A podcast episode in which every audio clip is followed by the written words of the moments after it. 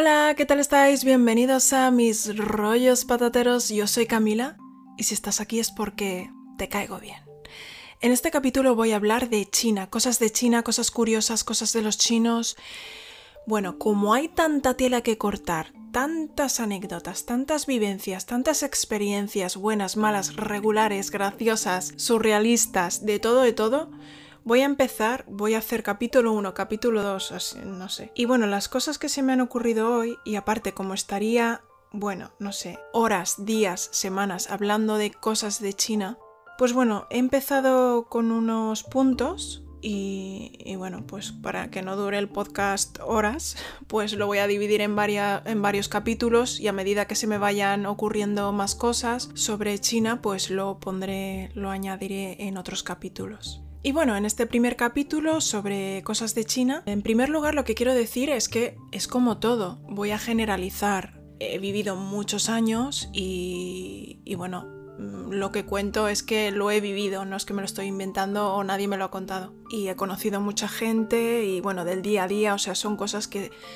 que son muy, muy comunes y muy frecuentes. Y también de no todo el mundo, o sea, voy a contar cosas, pero Va a haber gente que sí, gente que no, que sea la excepción o que no esté dentro de estas, de estas características. Así que vamos a empezar. Punto número uno, el humor. El humor es tan diferente, claro, es diferente incluso en España, el humor de Andalucía es diferente al de Galicia o al de Navarra, o sea, mm, supongo que es diferente, pero bueno, eh, dentro de lo que es España tenemos un humor que nos entendemos.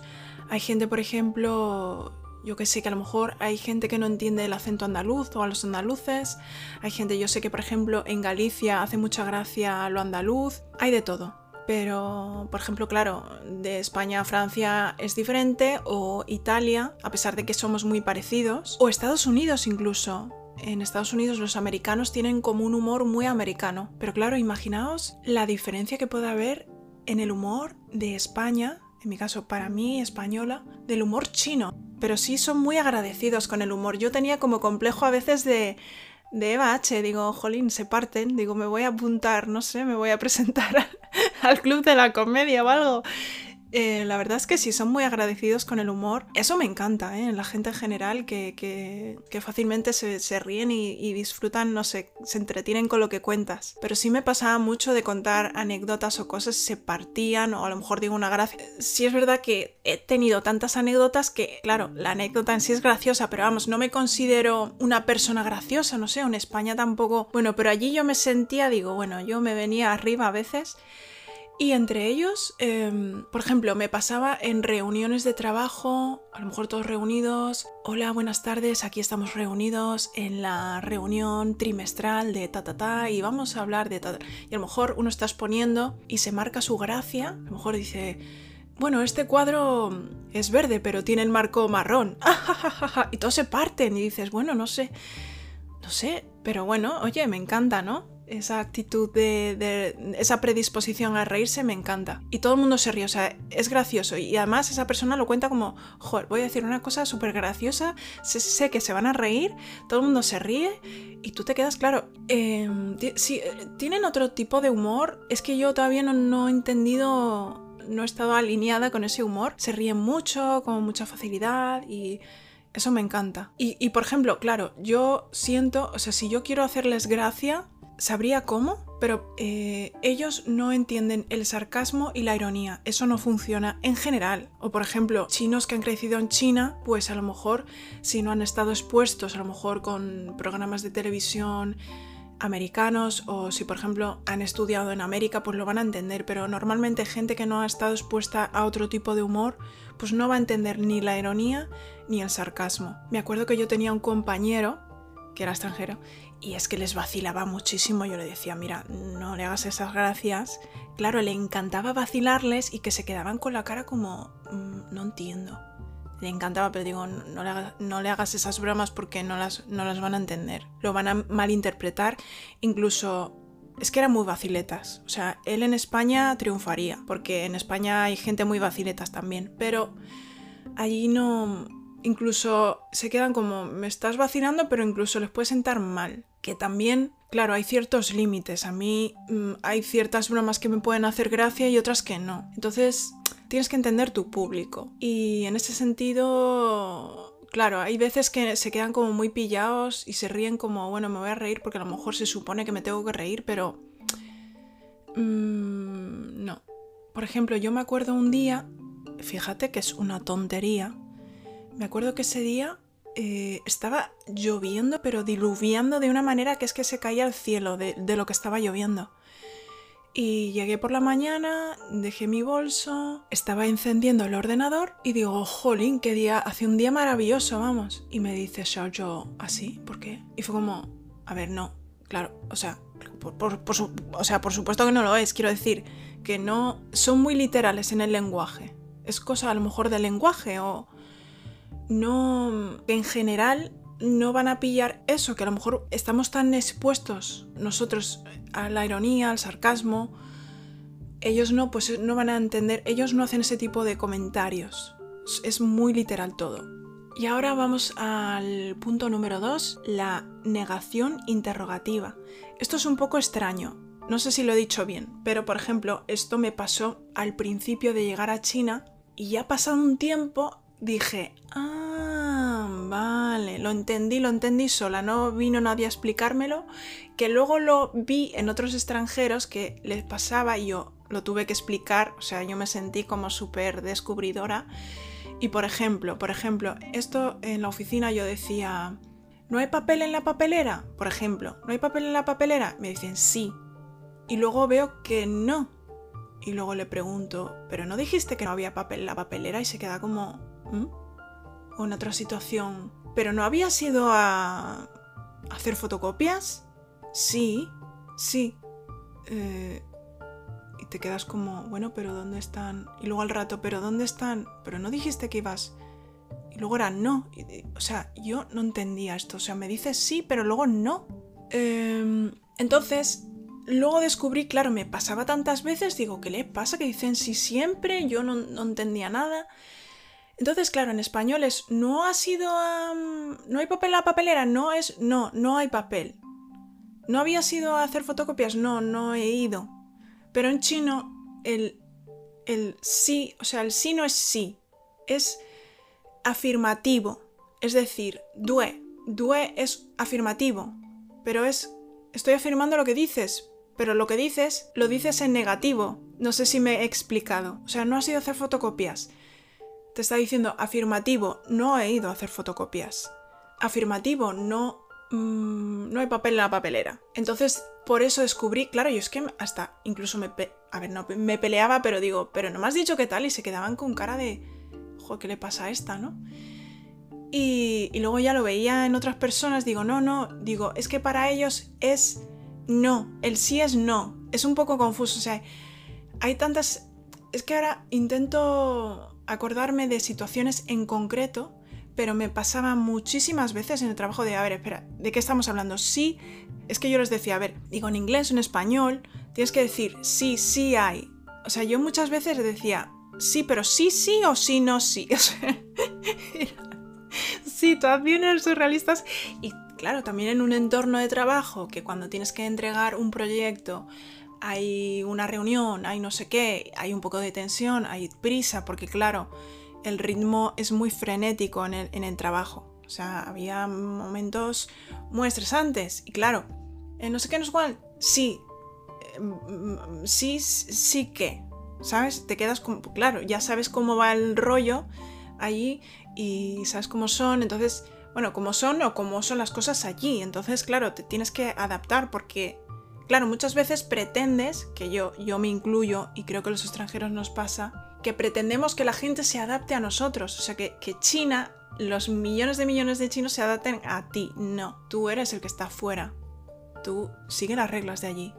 Que en tu país hay otras reglas, pero tú allí, claro, porque yo había veces, a ver, que me estoy enrollando, me estoy enrollando, pero es justificado porque me estoy acordando de otras cosas. Claro, allí hay cosas tan, tan diferentes, porque es otra cultura muy diferente, o sea, es súper diferente. Y hay, y hay muchísimas cosas que se hacen muy diferentes. Y claro, con nuestro carácter además, que yo creo que los españoles, los italianos, los franceses, somos, porque esto lo he hablado con, con otros extranjeros, que somos muy de quejarnos de, de cuando hay una injusticia, pues, pues manifestarnos, ¿no? Como tenemos ese carácter de, de no callarnos, de, oye, esto no está bien, esto no es así.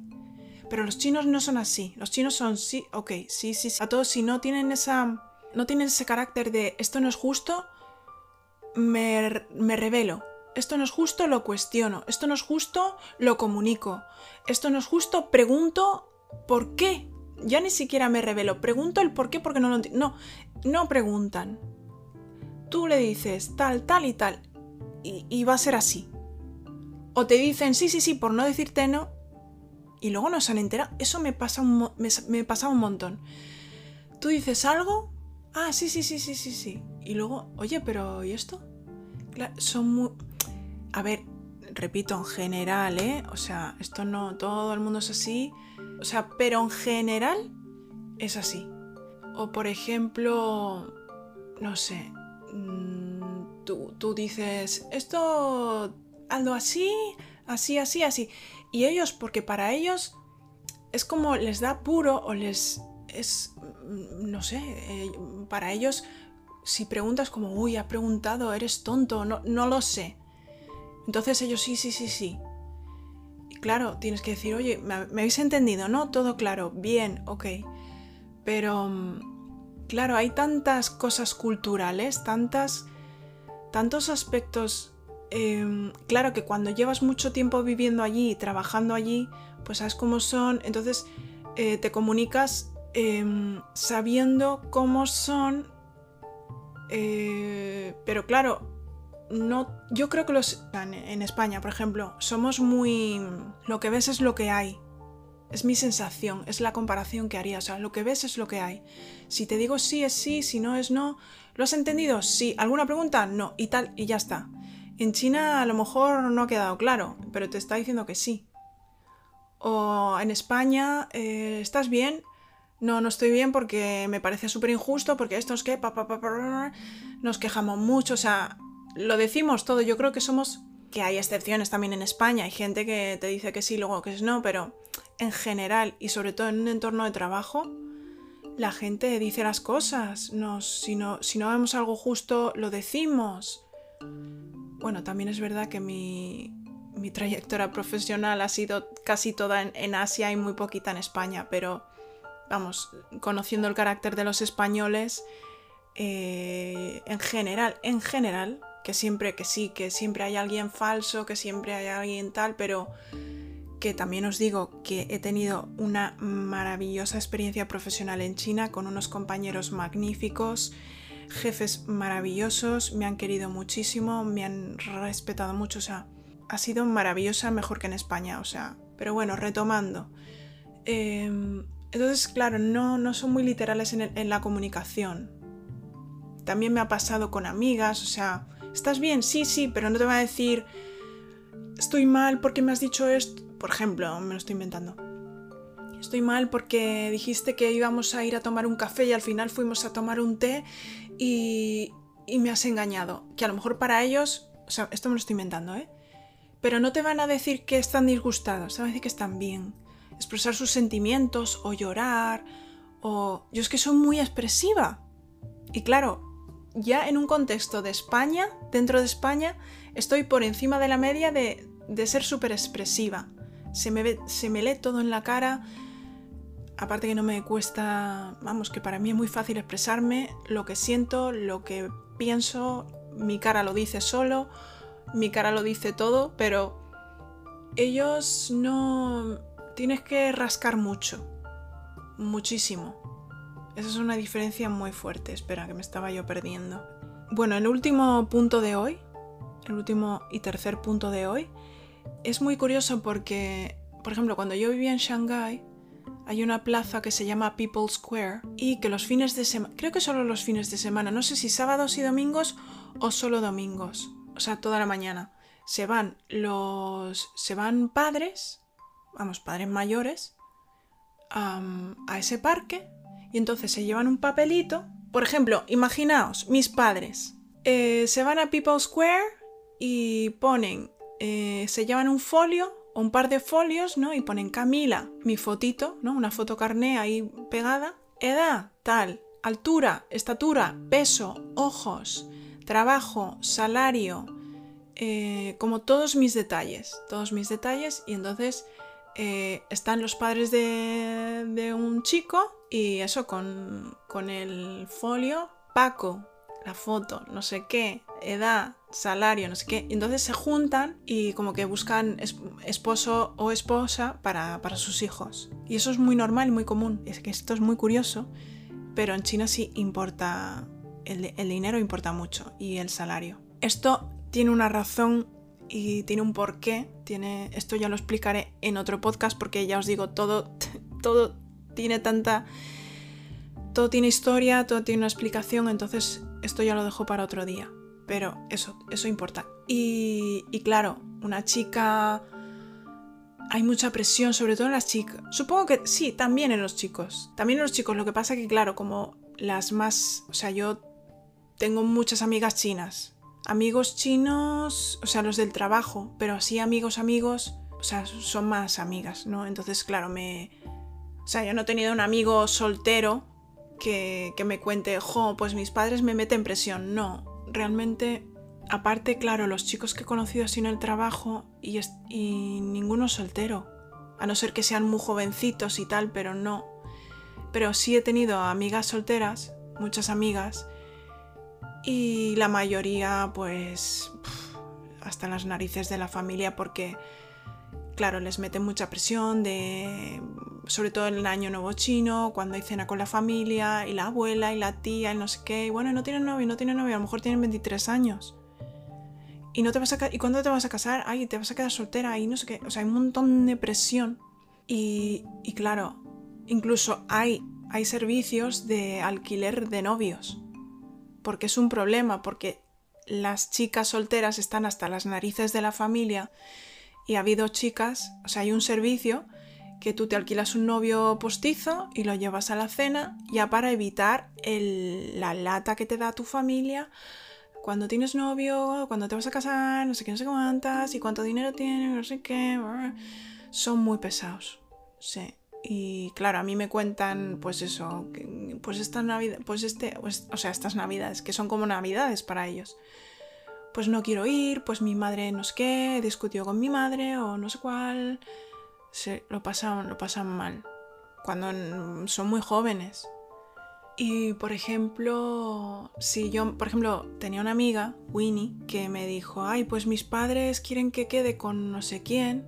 Claro, sus padres que conocen a otros para que ella quedara con el chico este, ay, es que no me convence, pero bueno, iré, no sé qué. Y claro, los padres intentan tener contactos y se aseguran o intentan buscar un hombre, pues eso, lo que les importa es que tenga un buen trabajo, que tenga una buena estabilidad para su hija. Es como muy, no sé, a mí me suena, no sé, me, es como de la edad media un poco, pero, pero esas, todavía es así, todavía es así. No todo el mundo, ¿eh? Hay, yo tenía una compañera que era soltera y me decía, no, mis padres nada, son muy, muy modernos y no me, no me meten presión y tal.